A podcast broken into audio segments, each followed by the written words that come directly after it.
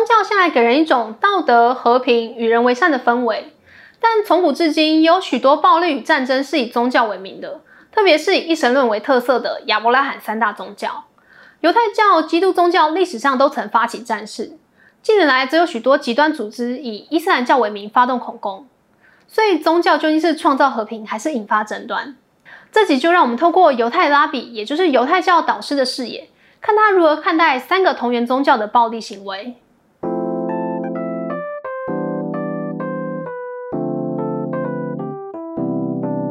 我是小瓜。既然这三宗教是今天的主角，我们就要先讲一下他们与这个世界的故事。时间回到十七世纪，当时宗教主宰着人们的价值观，但在之后世界逐渐走向世俗化的过程。首先是科学与哲学带来的知识世俗化，解释宇宙现象不再需要靠着圣经，科学知识成了认识世界的主要手段。接着在十八世纪，以法国大革命为代表带来的政教分离，象征权力的世俗化。宗教对政治的影响力大幅下降。十九世纪则是文化的世俗化，由美术馆、博物馆取代教堂，成了升华心灵、提升个人层次的场所。上教堂则成了个人的选择。到了一九六零年代，约翰米尔的自由主义成为主流，除非是为了防止伤害人，否则不能干涉私人行为。这是道德的世俗化，个体选择与权利逐渐取代传统伦理，自由取得了神圣性。宗教看似在各个层面都失去影响力。接下来则发生另外一件大事：一九八九年，象征民主与共产之隔的柏林围墙倒塌，民主浪潮席卷欧洲。这个长期的意识形态之争，最后由自由民主与市场经济获胜。在这时，以美国为首的西方国家认为，人类达成了一个完美的里程碑，终于将迎接长久的和平盛世。但他们却忘记重要的一点：人类是追求意义的动物。自由带来选择，却无法提供意义；资本主义带来无数的选项，这个社会却不会告诉你该如何抉择。而那些人类忍不住会问的问题，比如说“你为何在此？你为何而活？”却一样无法被回答。这造成了对于意义感的巨大需求，让宗教得以趁虚而入，还以一个更激进、嗜血、恐怖主义的面貌强势回归，吸引大批追求身份认同与归属感的人加入。而自由主义还带来另外一个问题，就是道德相对化。不如宗教时代有绝对的道德标准。当自由比宗教还要更神圣时，善恶与道德观变得因人而异。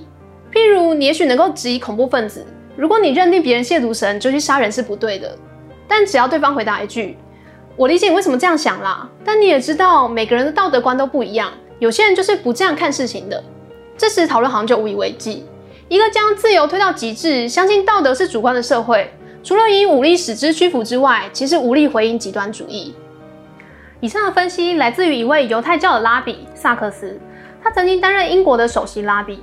这样一位犹太教的导师，面对不断出现的宗教恐怖攻击，他尝试以宗教从世界退出与重新进场的角度来分析。所以，面对重新回到人们视野中、赋予其意义的宗教，却反而带来以神为名的暴力行动。世界三大一神论信仰当中，最古老犹太教。又是怎么看的呢？萨克斯认为，这三个宗教之所以都会在某些时候变得残忍暴力，成为发动战争的角色，背后其实是来自于一种手足相争的潜在意识。而这一切的原因，都得回到他们的始祖亚伯拉罕的故事说起。这位老祖宗亚伯拉罕在年轻的时候，上帝曾经许诺他，他会有多如繁星的子孙，而且后代会成为大国。但是多年过去了，他与妻子莎拉却连一个孩子都没有。老婆在绝望之下，决定把身边的婢女夏甲过给亚伯拉罕为妾。就像肥皂剧的剧情，这个小妾还真的就生下了一个儿子，名叫以实玛利。照理来说，这个儿子应该就是那一段应许的开端。但上帝却表示，虽然小妾生是生下了儿子，但不是要他继承。亚伯拉罕的正宫撒拉还会生下一个儿子，这个弟弟才是先前上帝与亚伯拉罕立约时所说的后代。一年后，弟弟以撒果然出生了。大老婆生孩子啦，但看过古装剧的也都知道，这时候其他有继承权的就要小心了。果然喜出望外之余，正宫也开始对于哥哥以实玛利充满忌惮。他于是叫亚伯拉罕把小老婆跟哥哥都赶走，以免他跟自己的孩子抢继承权。故事到这里，寓意似乎很明确了：神跟亚伯拉罕立约，选了弟弟以撒继承，不是哥哥以实玛利，而犹太人又是以撒的后代。这也是为什么犹太人会自称为被拣选的民族。但事情却没这么简单。阿拉伯人是以实玛利的后代，从伊斯兰教的观点认为，被拣选的应该是哥哥，毕竟他才是亚伯拉罕第一个受割礼的儿子，有着圣约的记号。他们认为是犹太人扭曲了圣经经文。再是基督教，基督徒虽然认同是弟弟被拣选，但他们不像犹太人或是伊斯兰教徒，血统上的正统不是信仰中最重要的。透过保罗的解释，这个故事的意义其实是血缘上的儿子并非信仰中所指的儿子，不然凭什么哥哥要被赶走？北北东西爸爸亚伯拉罕生的诶故事说的是要在上帝应许之下生的才是继承圣约的那一位。所以，即使犹太人的血统可以上诉到以撒，但是否得救，还得看他相不相信耶稣。好啦，现在就是一个故事，三个宗教各自表述，而偏偏这个故事还关乎到谁才是正统，谁说的才是真理。这个分歧便在历世历代不断挑动着三教之间的敏感神经。他们就像三个兄弟一样，由同一个文化孕育出来，虽然十分相像，但却只能有一个成为继承者。对于彼此来说，对方的存在自然成为最严重的威胁，这也成为许多宗教冲突的导火线。以上是三个宗教的传统观点，但作者却认为，会认定弟弟蒙拣选，哥哥以实玛利被排除，是一种不完整的诠释。只要细看经文，就可以发现，其实有极大的篇幅来强调以实玛利会受到上帝的祝福，所以哥哥根本不是被遗弃的。像是有两次提到以实玛利的子孙繁多，甚至会做十二个领袖的父亲。宛如后来的以色列十二支派，这几乎等于是给亚伯拉罕的祝福，似乎在说以实玛利同样有祝福，而且不会少于以撒。还有在大老婆打算把他们母子赶走时，上帝告诉亚伯拉罕，听老婆的话去做，因为从弟弟以撒生的才要称为你的后裔。至于哥哥以实玛利，我要给他许多儿女，因为他也是你的儿子。这里强调哥哥也是儿子，重述了一次祝福，但另外一方面也区分了哥哥和弟弟。因为只有以撒的子孙才要称为后裔，可以说给哥哥的是世间的伟业，但给予弟弟的是圣约的责任。最后一次则是以实玛利母子被赶走，在旷野迷路时，上帝听到孩子的哭声，仿佛想要再次强调以实玛利并没有被遗弃。如果注意到这几点，就很难得出上帝只钟爱以撒的后代犹太人，而遗弃以实玛利的后代阿拉伯人这个结论。所以回到三宗教的分歧。他们因为对于这段历史的解释不同，导致彼此都认为自己是正统而争议不断。